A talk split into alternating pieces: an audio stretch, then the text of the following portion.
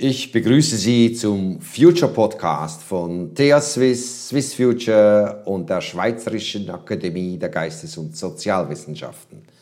Mein Name ist Georges Roos. Ich bin Zukunftsforscher, bin im Vorstand von Swiss Future und der Autor der Podcast-Serie Das macht Zukunft. Wir haben uns vom Zukunftspodcast TH Swiss Future und der SAGW entschlossen, einer meiner Podcasts integral aufzuschalten. Hier hören Sie mein Gespräch mit Martin Keim von der Universität Göttingen. Wir sind der Frage nachgegangen, wie geneditierter Pflanzenbau zur nachhaltigen Ernährungssicherheit beitragen kann. Viel Vergnügen! Wie soll das gehen, dass die globale Nahrungsmittelproduktion mit dem Wachstum der Weltbevölkerung standhält? Und wie soll das geschehen, ohne das Klima und die Natur weiter zu schädigen? Der heutige Podcast beschäftigt sich mit der enorm wichtigen Frage, wie wir zukünftig die Versorgung mit Nahrungsmitteln sicherstellen können. Herzlich willkommen. Das macht Zukunft. Unterschätzte Zukünfte der nächsten 20 Jahre. Eine Podcast-Serie von Zukunftsforscher Georges Roos mit Gästen. Der Landbau steht vor enormen Herausforderungen. Die Weltbevölkerung wird bis 2050 um zwei Milliarden Menschen anwachsen, die ausreichend ernährt werden wollen. Bereits heute leiden 800 Millionen Menschen chronisch an Hunger, weit mehr noch sind mangelhaft ernährt. Mehr Nachfrage nach Lebensmitteln bedeutet mehr Lebensmittelproduktion, mehr Landwirtschaft, was wiederum im ungünstigsten Fall auf Kosten der Natur geht. Wälder werden gerodet, Moore werden trockengelegt, um die landwirtschaftliche Produktion zu steigern. Aus Sicht des Klimawandels eine verheerende Entwicklung. Der Klimawandel wird dem Landbau sowieso stark zusetzen. Wassermangel, versalzene Böden, Hitze und Überschwemmungen dürften zunehmen. Das Thema brennt und es bedarf vieler Ansätze, um die globale Nahrungssicherheit in den nächsten Jahrzehnten zu gewährleisten. Mit meinem heutigen Gast Martin Keim von der Universität Göttingen will ich mich auf einen dieser Ansätze besonders konzentrieren, nämlich welchen Beitrag neue Pflanzentechnologien leisten können, diese enormen Herausforderungen zu lösen. Mit neuen Technologien meine ich in erster Linie das Potenzial, das sich aus der Entdeckung der Genschere CRISPR-Cas9 ergeben wird. Die Genschere erlaubt es, einzelne Gene einfach und relativ sicher ganz gezielt anzusteuern und hier Gene ein- oder auszuschalten. Das Ziel dabei ist, gewisse Eigenschaften zu fördern. Zu diesen Eigenschaften kann gehören, dass Saatgut resistenter wird gegen Wassermangel oder gegen versalzene Böden, dass Pflanzen weniger anfällig sind gegenüber Schädlingen. Alles Eigenschaften, die dazu helfen können, die Produktion zu steigern, ohne aber die Natur weiter zu belasten. Die Genschere wurde entdeckt von zwei Wissenschaftlerinnen, Jennifer Doudna und äh, Emmanuel Charpentier, die dafür 2020 den Chemie-Nobelpreis erhalten haben. Darüber unterhalte ich mich mit Professor Martin Keim. Er hat den Lehrstuhl für Welternährungswirtschaft und rurale Entwicklung an der Universität Göttingen inne. Unlängst hat er zusammen mit internationalen Kolleginnen und Kollegen in einer Stellungnahme dafür plädiert, dass geneditierte Pflanzen, also mit der Genschere veränderte Pflanzen, nicht gleich behandelt werden wie durch die herkömmliche Gentechnologie verändertes Pflanzen. Daher meine erste Frage an Martin Keim. Worin unterscheidet sich denn geneditiertes Saatgut von herkömmlich gentechnisch verändertem Saatgut? Naja, bei der Gentechnik, die bisher angewendet wurde seit ungefähr Mitte der 80er Jahre, ähm, ging es ja vor allen Dingen darum, äh, Gene äh, von einem Organismus in einen anderen zu übertragen. Und das war häufig über Artgrenzen hinweg. Also beispielsweise wurden Bakteriengene äh, isoliert äh, und in Mais oder in Soja eingepflanzt. Also über Artgrenzen äh, von Organismen, die normalerweise nicht äh, kreuzungsfähig sind. Und das ähm, ruft nicht unbedingt äh, große Gefahren hervor, aber zumindest ruft es äh, ein Stück weit äh, bei vielen Leuten doch ein Unbehagen hervor, weil äh, eben diese Artgrenzen, äh, die natürlichen, überschritten werden. Äh, und insofern man sagt, okay, die muss sich jetzt ganz speziell regulieren. Bei der Genschere ähm, ist nun Folgendes anders, äh, dass sie erstens äh, sehr viel gezielter äh, ansetzen und wissen, an welcher Stelle genau im Genom sie etwas tun. Und zweitens, dass es nicht äh, in erster Linie darum geht, äh, Gene von einem Organismus zum anderen zu übertragen, sondern dass es darum geht, sogenannte Punktmutationen auszulösen. Das sind also ganz kleine äh, Veränderungen, äh, die sie gezielt an einer Stelle im Genom machen, äh, um damit bestimmte Eigenschaften äh, neu zu generieren, ein- oder auszuschalten. Und äh, damit sind natürlich viele der Ängste, die äh, weit verbreitet mit dem Transfer von Genen äh, verbunden sind, äh, erstmal nicht relevant, weil sie eben keine Gene übertragen, sondern Punktmutationen auslösen, Mutationen übrigens, die in der Natur äh, tausendfach jeden Tag vorkommen, äh, eben nur völlig zufällig. Und das äh, ist jetzt eben der Genschere äh, nicht zufällig, sondern sie wissen, was sie an welcher Stelle im Genom machen. Und insofern äh, tun sie äh, am Ende nichts anderes als das, was die Natur auch tut. und auch das Ergebnis ist nicht etwas anderes als das, was in der Natur entstehen könnte. Und insofern ist die Argumentation, äh, das doch anders zu behandeln von der Regulierung und von der Risikoeinschätzung äh, doch äh, plausibel, denke ich. Wir wollen hier nicht verschweigen, dass Martin Keim als Wissenschaftler ein Befürworter auch der herkömmlichen Gentechnologie im Pflanzenbau ist. Aber er achtet sehr stark darauf, dass er als Wissenschaftler unabhängig bleibt äh, von Monsanto und Co. hat er noch nie Forschungsgelder angenommen oder in deren Auftrag geforscht. Was sind denn die Vorzüge, wenn Saatgut durch die Genschere verändert wird und nicht durch herkömmliche Züchtung oder durch die bisher bekannte äh, Gentechnologie?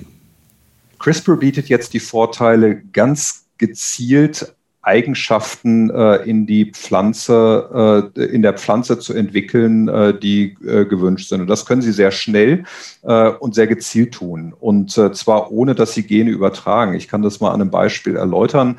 Da ist also, wenn Sie sich anschauen, Gerste ähm, hat gegen bestimmte Pilze eine ganz gute Resistenz. Natürlicherweise, ähm, die hat Weizen aber nicht.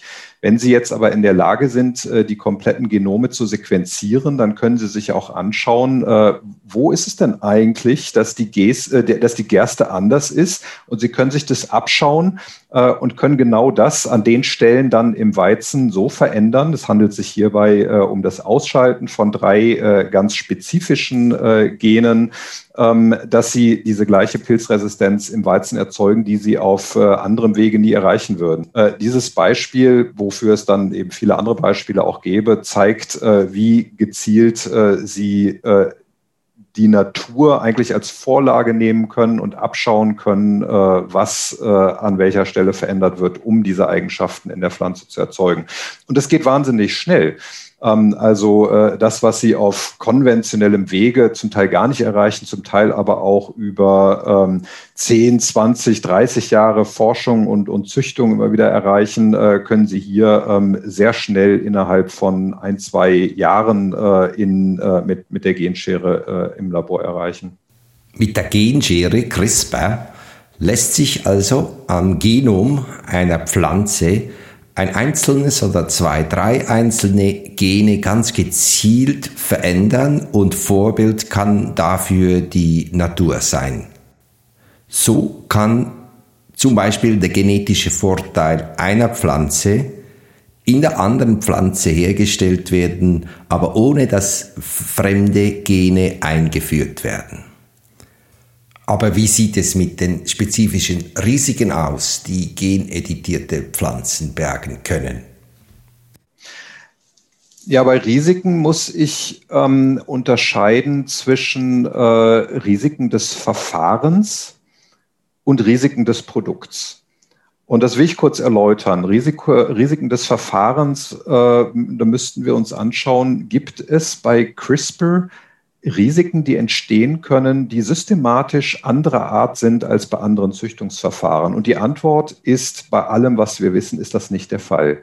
Und insofern muss man sagen, äh, CRISPR ist in keinster Weise gefährlicher als konventionelle Züchtungsmethoden, ähm, wenn überhaupt dann sogar ungefährlicher, weil sie Dinge gezielter und präziser tun äh, und damit äh, äh, Dinge, die, wenn sie zufällig etwas bestrahlen oder sowas, äh, entstehen viel, viel mehr unerwünschte Nebeneffekte, als das bei CRISPR der Fall ist. So, das ist zur Methode. Jetzt zum Produkt immer wenn Sie ähm, züchten und mit neuen Eigen oder neue Eigenschaften in Pflanzen entwickeln, ähm, dann können dabei natürlich Risiken entstehen, völlig egal, mit welcher Methode, ob Sie das mit konventionellen Züchtungsmethoden oder mit CRISPR tun. Äh, auch hier ein Beispiel, wenn Sie eine Pflanze ähm, äh, entwickeln, die ein für den Menschen giftiges, äh, eine giftige Substanz enthält, dann ist die giftig.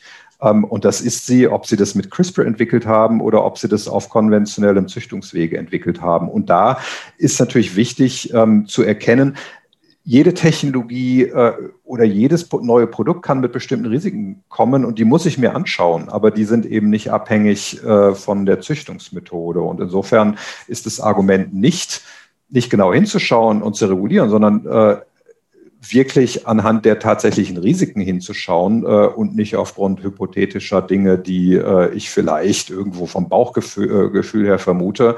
Denn wie gesagt, es gibt keinen Anhaltspunkt äh, nach äh, eingehender Forschung, äh, dass es dort Risiken der Methode als solche gibt, die anders sind als bei konventionell, konventionellen Methoden. Die Hälfte der weltweiten Nahrungsproduktion liegt in den Händen von 500 Millionen Kleinbauern. Hätten die dann noch gerechten, erschwinglichen Zugang zu Saatgut, zu genetisch editierten Saatgut? Das ist eine ganz wichtige Frage und äh, die hängt letztlich davon ab, äh, wer diese Technologie anwendet und was daraus entwickelt wird. Äh, und wenn ich es jetzt äh, nur den großen äh, multinationalen Firmen überlassen würde, äh, tatsächlich Dinge zu entwickeln, dann kann es sein, dass dabei nicht diejenigen Technologien entstehen, die wichtig sind äh, für die 500 Millionen Kleinbauern, die Sie angesprochen haben, äh, sondern dass dann eher eben der Markt von, von größeren Farmen im Blick behalten wird. Ebenso sein, dass das alles patentgeschützt ist und zu teuer ist für, für Kleinbauern. Aber Patentschutz und die Frage, wer etwas nutzt, ähm, ist ja eine, die die Gesellschaft durch äh, entsprechende ähm, Regeln äh, selber äh, sich auferlegt oder selber mitentscheidet. Und der Vorteil von CRISPR ist, äh, dass äh, die Entwicklung von äh, Pflanzen mit CRISPR äh, sehr kostengünstig ist und auch sehr einfach ist. Das heißt also, Sie können das in äh, jedem kleineren Labor machen. Äh, auch äh, öffentliche Einrichtungen, auch kleine und mittelständische Unternehmen können das machen, sodass äh, es also nicht das Problem ist, dass es nur die großen Firmen machen.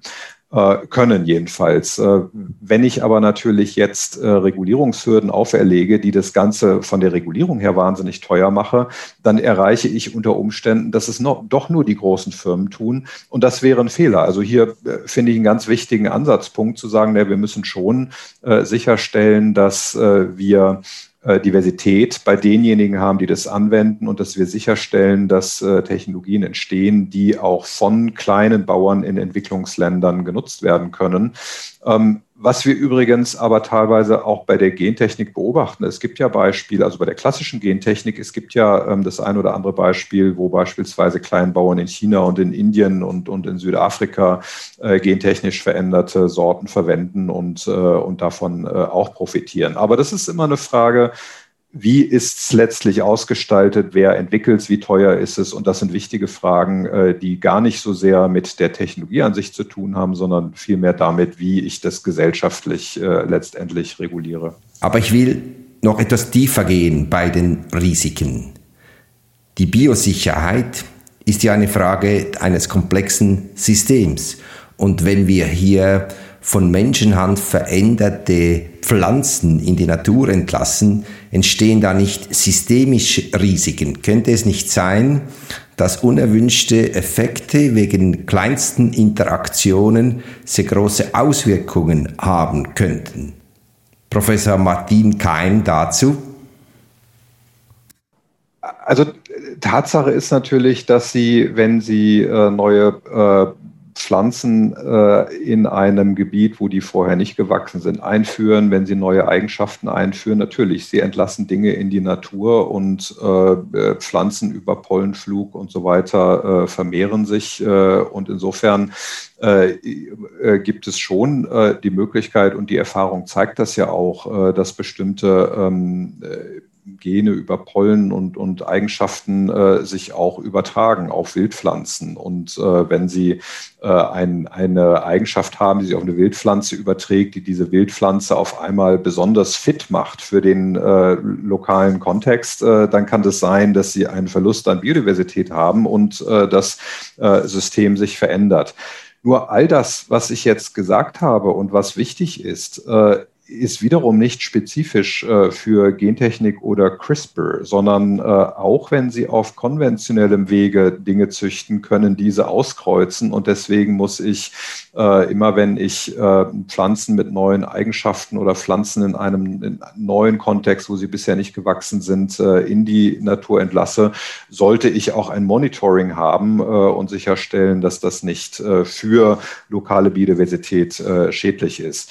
Wir haben ja einen Wahnsinn wahnsinnigen Biodiversitätsverlust äh, gehabt äh, und haben ihn noch. Äh, und der hat ja nichts mit Gentechnik zu tun, sondern der hat was damit zu tun, was wir bisher getan haben. Äh, und ich kann jetzt und muss natürlich bei zukünftigen technologischen Entwicklungen äh, darauf achten, dass das äh, eingeschränkt und umgekehrt wird, dass wir wieder mehr Biodiversität bekommen. Und gerade dabei können neue Pflanzenzüchtungsverfahren durchaus helfen. Die Genschere, die CRISPR-Technologie ist noch sehr jung. Sowohl in der Medizin zur Heilung von Krankheiten wie auch im Pflanzenbau gibt es noch nicht viele Anwendungen. Aber wo gibt es sie schon und wo sind die Perspektiven? Das habe ich Professor Martin Keim weitergefragt. Es gibt eine ganze Reihe von ähm, äh, Beispielen, wo äh, Pflanzen zum Beispiel resistent gegen Pilzkrankheiten gemacht wurden oder gegen Bakterienkrankheiten. Also das, das, äh, wir haben vorhin über äh, Weizen gesprochen, aber es gibt es auch für Kartoffeln. Es gibt eine ganz interessante Technologie, wo auf konventionellem Wege seit Jahrzehnten versucht wurde, eine bestimmte Pilzresistenz in Bananen zu kriegen. Bananen sind wahnsinnig schwer, fast unmöglich auf konventionellem Wege zu züchten. Und man hat jetzt mit CRISPR ähm, äh, erreicht, äh, dass die Banane resistent gegen äh, diese sogenannte ähm, Fusarium-Pilzkrankheit Tropical Race 4 ist, äh, die äh, in, in verschiedenen Teilen der Welt äh, grassiert und droht, die Banane auszurotten. Und hier hätten wir eine Möglichkeit, das zu verhindern. Also ähm, Resistenzen gegen Krankheiten und Schädlinge, die ähm, Ertragsverluste reduzieren können, die aber vor allen Dingen auch äh, den chemischen Pflanzenschutzmitteleinsatz reduzieren können, der ja verantwortlich dafür ist oder mitverantwortlich dafür ist, äh, dass in Agrarlandschaften äh, nicht mehr so viele Insekten sind, äh, nicht mehr so viele Vögel sind, also die Diversität, äh, die wir vermissen und die zurückgegangen ist. Äh, wir könnten diese zurückholen, wenn wir ähm, einige dieser Pflanzenschutzmittel äh, eben ersetzen können durch genetische Resistenzen. Es gibt andere Beispiele in, in Richtung ähm, äh, Stresstoleranz, also im Klimawandel, äh, wenn wir uns anschauen, es wird heißer, es wird äh, trockener, ähm, an anderen Teilen, in anderen Stellen äh, des Jahres wird es auf einmal wahnsinnig nass und äh, sie haben Fluten und Überschwemmungen. Und das ist natürlich wahnsinniger Stress für Pflanzen auch, äh, was bis zum Totalausfall der Ernte führen kann. Äh, und äh, Sie können schon, äh, wenn Sie sich abgucken, naja, wie sind denn die Wildpflanzen gegen Dürre toleranter und sowas, diese Dinge auch in Kulturpflanzen erzeugen. Also einiges, was, was möglich ist. Wenn Sie jetzt fragen, was davon wird in der Praxis aber heute schon angewendet, dann muss man sagen, okay, bei CRISPR ähm, ist es bisher noch ganz wenig, weil CRISPR ja auch wahnsinnig neu ist. Also wir reden ja wirklich erst über einige Jahre, dass diese Methode angewendet wird. Und da sind die meisten meisten Sachen bisher noch im Feldversuchsstadium und werden dann erst in den nächsten wenigen Jahren äh, hoffentlich relevant auch für die landwirtschaftliche Praxis werden. Das ist der Podcast über die Zukunft der Ernährung und die Rolle der äh, CRISPR-Technologie. Ich habe eingangs erwähnt, dass äh, wir vor riesengroßen Herausforderungen stehen, die im Zusammenhang stehen mit der Ernährungssicherheit. Äh, das ist ein Zukunftspodcast, das heißt, lassen Sie uns doch ein bisschen äh, anschauen, was der potenzielle Beitrag von CRISPR für einige dieser großen Herausforderungen sein könnte. Sie haben es schon ein wenig erwähnt. Ähm, wie kann CRISPR helfen, dass die Landwirtschaft sich an den Klimawandel adaptieren kann? Ja, also es sind vor allen Dingen, äh, dass sie ähm, größere Toleranz äh, gegenüber Hitze und Trockenheit ähm, in, in Pflanzen äh, erzeugen können, was übrigens nicht nur mit CRISPR alleine geschehen wird. Äh, teilweise kombinieren sie da auch konventionelle Züchtungsmethoden mit CRISPR, weil äh, sie wollen ja die Eigenschaften erzeugen und sie wollen ja nicht eine Methode in den Vordergrund stellen. Und manches gelingt äh, mit konventionellem, äh, mit konventioneller Züchtung äh, besser äh, und manches mit CRISPR und die Kombination ist es dann.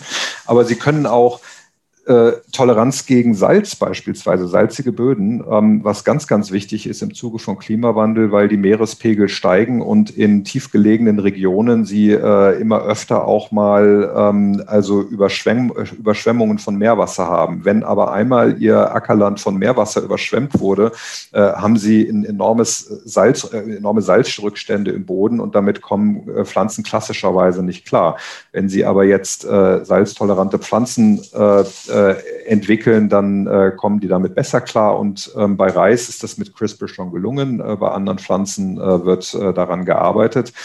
Ähm, also vieles, äh, was äh, gerade in dem Kontext auch Kleinbauern und Entwicklungsländer äh, relevant werden würde, weil dort, Sie haben es erwähnt, sind die größten Herausforderungen dort, ähm, wird auch der Klimawandel sicherlich die größten negativen Effekte haben. Das heißt also, solche Technologien, die Kleinbauern helfen können, stabilere Erträge und besser mit, mit Wetter- und Klimakatastrophen umzugehen, sind sehr hilfreich.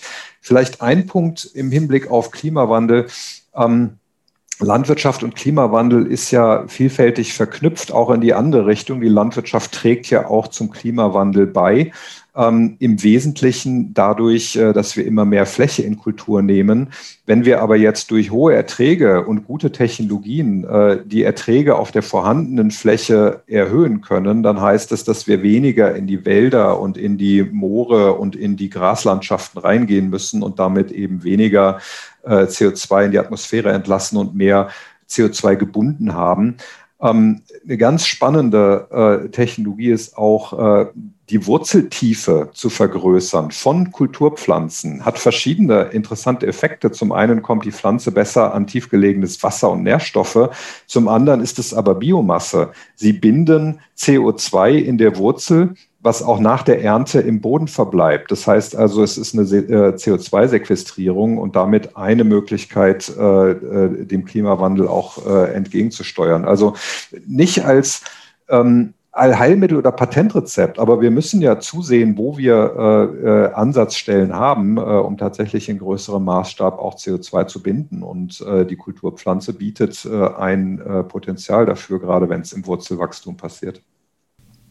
Die intensive Landwirtschaft hat ja auch äh, enorme Probleme verursacht. Wie könnte CRISPR zu einer nachhaltigen Landwirtschaft beitragen? Stichwort Böden, Stichwort Wasserqualität, aber vielleicht auch Food Waste. Okay, äh, ließe sich zu allen, drei, äh, zu allen Stichworten ähm, einiges zu sagen. Also äh, zunächst mal ähm, äh, viele der äh, Probleme mit äh, Wasserqualität und auch Boden und, und also Grundwasserqualität haben ja zu tun mit Nitrat und Phosphat aus der intensiven Landwirtschaft, zum Teil auch mit Pflanzenschutzmitteln. Wenn Sie jetzt Pflanzen entwickeln, die hohe Erträge mit weniger Chemie äh, erreichen ähm, oder vielleicht sogar komplett ohne äh, Pflanzenschutzmittel erreichen, äh, dann können Sie natürlich auch das Problem der Überdüngung und, äh, und der, ähm, äh, dem Austrag von Pflanzenschutzmitteln in Was Wässer, Gewässer und Böden äh, zurückdrängen. Also das ist ein, äh, einer der Hauptbereiche aus meiner Sicht, der erreicht werden kann durch größere Resistenzen gegen, gegen Krankheiten und Schädlinge. Da gibt es aber auch den Vorwurf, Entschuldigung, aber da gibt es ja auch gerade den Vorwurf, dass mit CRISPR, wenn man eine Herbizidtoleranz äh, heranzüchtet, also dass die Nutzpflanze selbst gegen die äh, äh Unkrautvertilgungsmittel sozusagen immun sind, hat das oder wird das oder kann das möglicherweise dazu führen, dass man diese Böden erst recht übernutzt? Absolut, aber die Herbizidtoleranz ist ja auch was anderes als eine Schädlingsresistenz, weil die Herbizidtoleranz äh, ist etwas, wo, wo sie die äh, Pflanze äh, tolerant äh, gegen bestimmte Breitbandherbizide machen, Totalherbizide, äh, die sie dann spritzen. Äh, und und teilweise die klassische Gentechnik zeigt uns, dass teilweise am Ende mehr spritzen als, als vorher. Also nicht alles, was man sich vorstellen kann, mit CRISPR zu machen, wird der Nachhaltigkeit dienlich sein. Und ich bin kein großer Fan von Herbizidtoleranz. Das muss ich äh, sagen. Gar nicht, weil sie nicht in spezifischen Situationen auch äh, vielleicht Vorteile bringen kann, aber weil die Herbizidtoleranz doch äh, das Potenzial oder die Gefahr birgt, äh, dass äh, Landwirtinnen und Landwirte ähm, irgendwo ihre Fruchtfolgen über Bord werfen, die gute agronomische Praxis über Bord werfen und sagen, ach, mit den Unkräutern komme ich jetzt klar, wenn ich das totale Herbizid spritze. Und das ist keine gute Entwicklung. Also Sie müssen, äh, Sie dürfen nicht neues und verbessertes Saatgut verwenden, äh, um damit gute fachliche Praxis über Bord zu werfen. Das wäre falsch. Sie müssen das kombinieren mit guter fachlicher Praxis, mit guten Fruchtfolgen äh, und, und so weiter und so fort. Also nur dann kann es zum nachhaltigen System werden. Ich habe Sie noch unterbrochen. Food Waste haben wir noch erwähnt, äh, als wo CRISPR vielleicht einen Beitrag leisten könnte. Wenn ich richtig informiert bin, gibt es in den USA einen Speisepilz mit CRISPR verändert, der weniger schnell altert oder älter aussieht.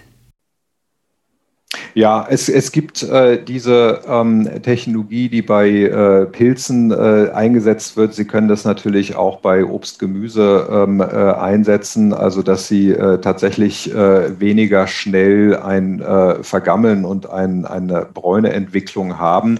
Ähm, das sind hm, interessante Dinge, aber ähm, hier würde ich sagen, naja, ich meine, es gibt viele Ansätze, wie wir Verluste und Verschwendung auch entlang der Kette äh, vermindern können. Und nicht alles davon ist technologisch, äh, sondern es hat natürlich auch viel mit Logistik zu tun, es hat viel mit Wertschätzung zu tun. Also da würde ich sagen, na ja, da kann die Technologie einen gewissen Beitrag leisten, aber da sollten wir jetzt nicht meinen, dass die Technologie uns aus unserer Verantwortung entlässt, eben auch sorgsamer mit den äh, Lebensmitteln umzugehen.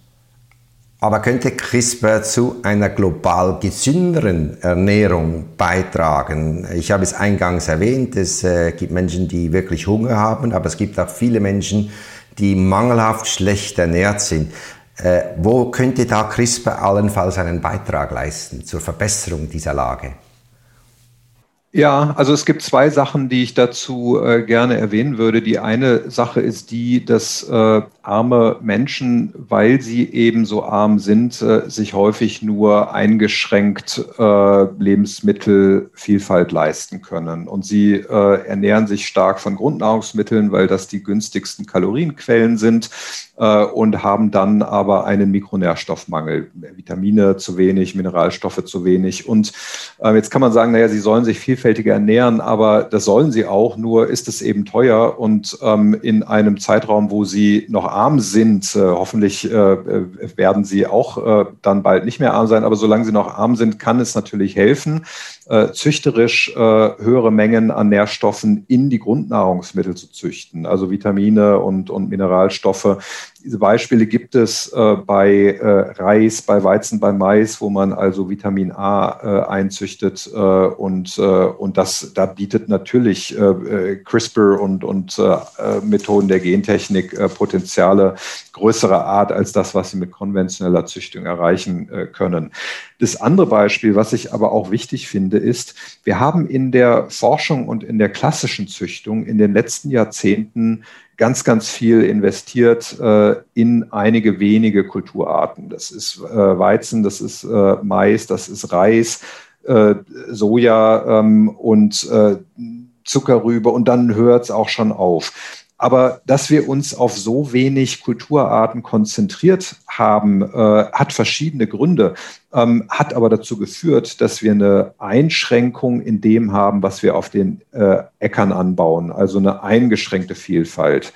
Und äh, wenn wir eine eingeschränkte Vielfalt auf den Äckern haben, dann haben wir auch eine eingeschränkte Vielfalt auf den Tellern. Ähm, und äh, insofern ist gesunde Ernährung hat immer viel mit Vielfalt zu tun. Äh, je diverser und vielfältiger sie sich ernähren, desto gesünder ist das äh, von allen Nährstoffen, die sie so brauchen.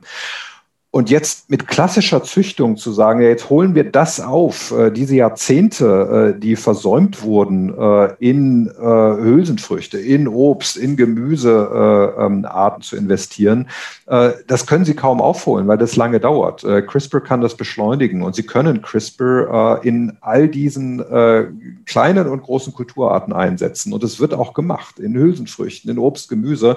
und sie können damit doch äh, äh, wieder mehr Vielfalt auf die Äcker bringen. Sie können vielfältigere Fruchtfolgen haben, was gut für die Umwelt ist und am Ende gut für die Ernährung ist. Nur wiederum muss man hier sagen, die Technologie verselbstständigt sich nicht. Sie können das tun, aber wir müssen natürlich als Forschende äh, die Prioritäten auch so setzen, dass das auch tatsächlich geschieht. Dass es eben nicht nur an Mais und, und Weizen und, und Zuckerrübe geschieht, sondern dass wir es eben auch an diesen äh, anderen Kulturarten machen, die zur Vielfalt beitragen können. Äh, anders gesagt, CRISPR hat das Potenzial, gerade etwas gegen die schwindende Artenvielfalt und Biodiversität zu tun.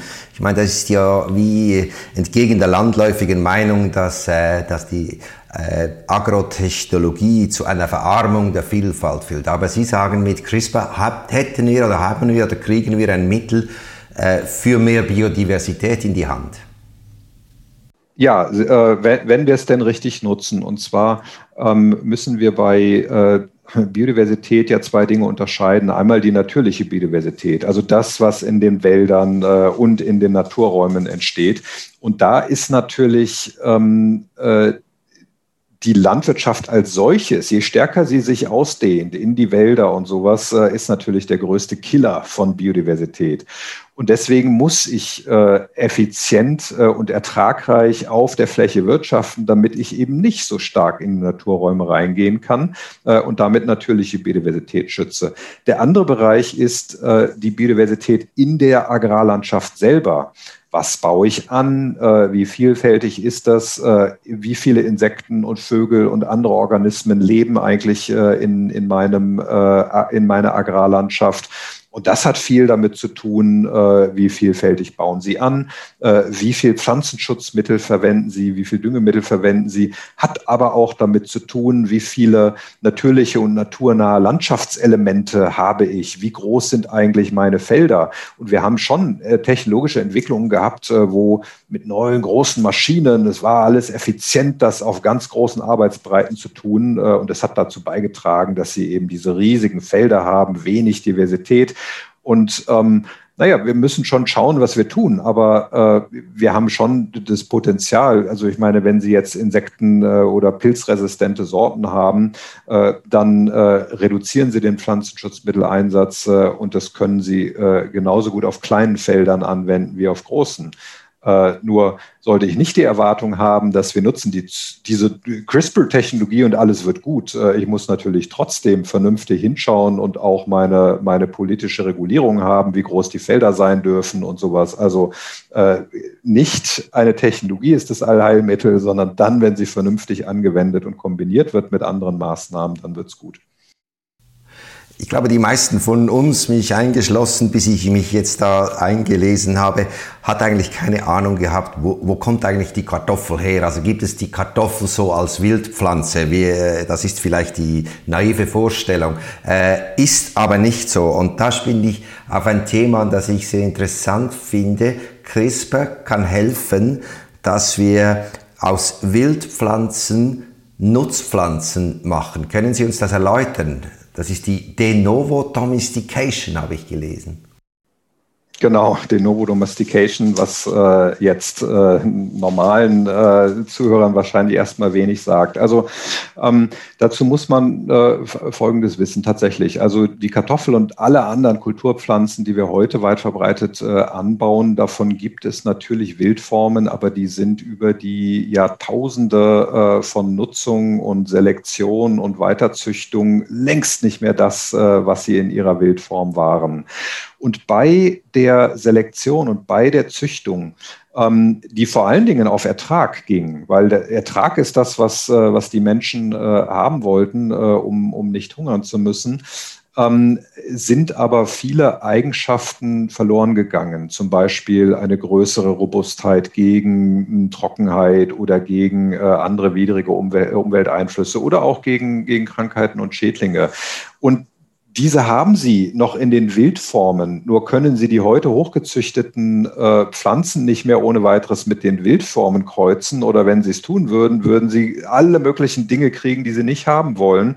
Ähm, was sie aber tun können, ist, ähm, wenn wir verstehen, äh, wie eigentlich äh, diese Domestizierung stattgefunden hat und an welchen Gensequenzen da ganz speziell äh, Dinge stattgefunden haben, dann können Sie jetzt von der Wildform ausgehen und mit relativ wenigen Schritten äh, ähm, eben äh, Ihre erwünschten Domestiziereigenschaften, Domestizierungseigenschaften wie beispielsweise Ertrag in den Wildformen erzeugen und damit haben sie eine, äh, ein viel größeres Genpool wieder zur Verfügung, äh, was vor allen Dingen äh, dann äh, all diese Robustheit, also das, was rausgezüchtet wurde, ähm, unwillentlich rausgezüchtet wurde, aber was passiert ist, haben sie dann wieder zur Verfügung. Äh, und das ist klasse, weil wir dann tatsächlich äh, die natürliche Diversität verwenden können, um all das, um, um die Pflanzen robuster und resistenter zu machen. Also äh, ja, spannendes, äh, was sich da tut. Äh, nicht alles davon äh, ist heute und, und vielleicht auch nicht morgen schon äh, so, dass es in der Praxis Anwendung findet, aber vielleicht übermorgen, äh, bildlich gesprochen oder in, in einigen Jahren. Also das ist schon eine, eine revolutionäre Technologie und Entwicklung, die wir da jetzt gerade in den Pflanzenwissenschaften beobachten. Eines ist mir bisher im Gespräch mit Martin Quine klar geworden. CRISPR im Pflanzenbau ist nicht die eierlegende Wollmilchsau, aber die Potenziale sind enorm. Er sprach von revolutionären Entwicklungen. Doch neben dem Klima, der Nachhaltigkeit, der Biodiversität, über die wir vorhin gesprochen haben, spielt eine ganz große Rolle, ob die 10 Milliarden Menschen 2050 ausreichend ernährt werden können. Leistet CRISPR im Pflanzenbau einen Beitrag zur Ernährungssicherheit für die Zukunft? Also die Antwort ist ein äh, klares Ja, äh, äh kann sie. Ähm, und zwar zum einen, äh, weil wir natürlich vor der Herausforderung stehen, dass wir äh, mit Knappheiten zu tun haben, äh, dass wir mit knappen Ressourcen, aber auch Umweltproblemen zu tun haben, einer weiter wachsenden Weltbevölkerung und Klimawandel.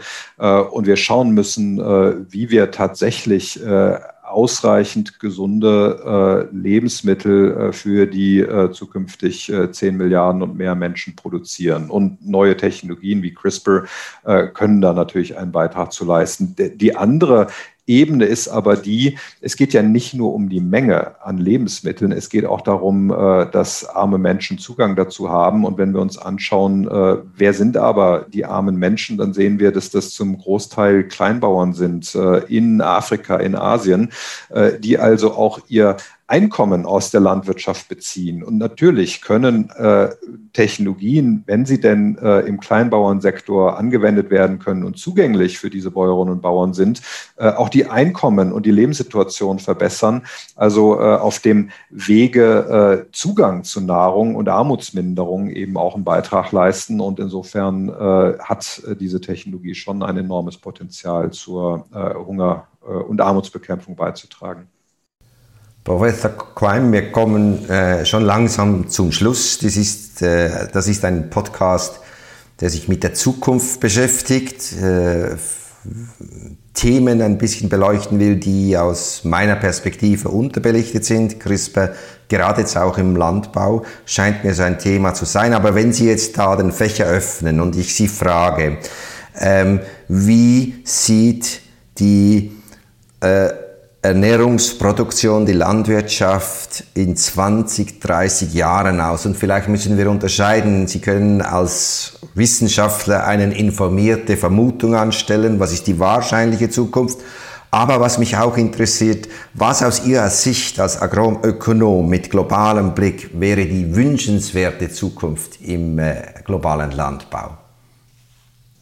Wenn Sie erlauben, würde ich vielleicht anfangen mit, was ist die wünschenswerte Zukunft? Ähm, äh, und das ist sicherlich die Erkenntnis, dass die Herausforderungen äh, für die Landwirtschaft und die nachhaltige Ernährungssicherung äh, wahnsinnig groß sind und dass es keine Patentrezepte gibt, die einzeln und isoliert die Probleme lösen können. Und auch CRISPR wird das nicht.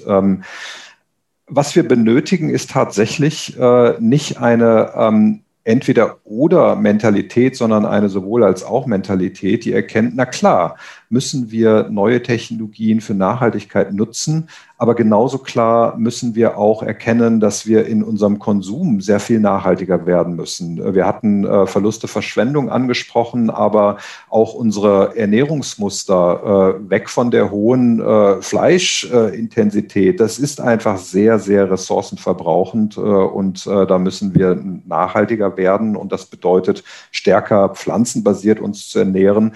Und was man häufig in der Diskussion beobachtet, die einen sagen, ah, Verlust und Verschwendung und weniger Fleisch, das reicht aus und wir brauchen gar nichts anderes. Und die anderen sagen, Gentechnik und CRISPR wird es alles richten. Und beides stimmt ja nicht. Äh, wir brauchen eben all das, um äh, die nachhaltige Transformation zu erreichen. Und das wäre meine, meine Wunschvision, dass wir das erkennen und da wirklich äh, weg von dieser äh, ideologischen Schwarz-Weiß-Malerei kommen, äh, weg von dem Schubladendenken und tatsächlich all das äh, sinnvoll ausnutzen, was uns zur Verfügung steht und Neues entwickeln. und jetzt zu der Frage, wie wird es denn wahrscheinlich werden? Also ich bin äh, grundsätzlich äh, Optimist äh, und denke, äh, dass wir schrittweise in diese Richtung gehen werden äh, und dass wir auch äh, in Europa unsere großen Bedenken und Ängste ähm, und Vorurteile gegenüber CRISPR und anderen neuen Technologien in den Hintergrund stellen und erkennen, was für großes Potenzial da ist. Meine Bedenken sind nur, ähm, das geht zu langsam. Und vor dem Hintergrund Klimawandel und all diese Dinge, äh, die rasant äh, voranschreiten, ähm, ist ein langsames Handeln damit verbunden, äh, dass ich weniger nachhaltig und mehr Leid auch für Menschen und Umwelt verursache, als es nötig wäre, als es möglich wäre, wenn ich schneller handeln würde. Sie hörten den Podcast zur Zukunft der Ernährung und die Bedeutung, die die neue Technologie Genschere CRISPR-Cas dabei spielen wird. Mein Gast war Professor Martin Keim von der Universität Göttingen. Ich danke Ihnen fürs Zuhören und freue mich, wenn Sie bei weiteren Folgen von Das macht Zukunft reinhören. Das macht Zukunft. Unterschätzte Zukünfte der nächsten 20 Jahre. Eine Podcast-Serie von Zukunftsforscher George Roos mit Gästen.